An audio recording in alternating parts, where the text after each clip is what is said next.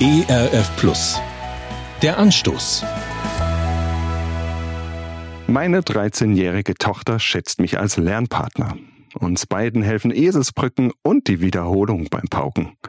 Steht also bei meiner Tochter eine Herausforderung an in Form einer Klassenarbeit in Geschichte oder Rallye, fragt sie unweigerlich, kannst du mir helfen? Können wir mal wieder zusammen lernen? Dann setzen wir uns zusammen hin, ich schaue mir den Lernstoff an, überlege mir verrückte Geschichten, Bilder und sonstige Eselsbrücken und wir kommen über die Themen ins Gespräch. Dieser Austausch hilft meiner Tochter ganz handfest für die Tests. Die Gespräche und guten Worte tun aber auch unserer Tochter-Vater-Beziehung gut. Ich mache ihr Mut und wir machen uns einen Spaß aus dem gemeinsamen Lernen. Ich glaube, so ähnlich ist das auch bei Gott. In Psalm 119 lese ich, Herr, führe meine Sache und erlöse mich. Erquicke mich durch dein Wort. Der Psalmbeter hat ebenfalls handfeste Herausforderungen in seinem Leben zu meistern.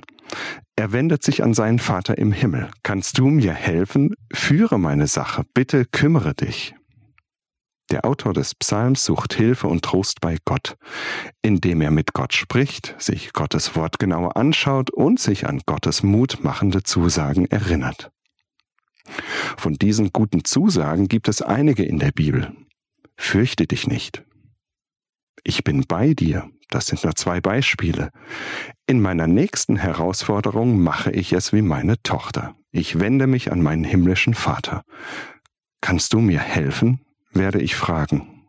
Und ich werde Ausschau halten nach seinen mutmachenden Zusagen in der Bibel. Das wird auch meiner Freundschaft zu ihm gut tun. Der Anstoß.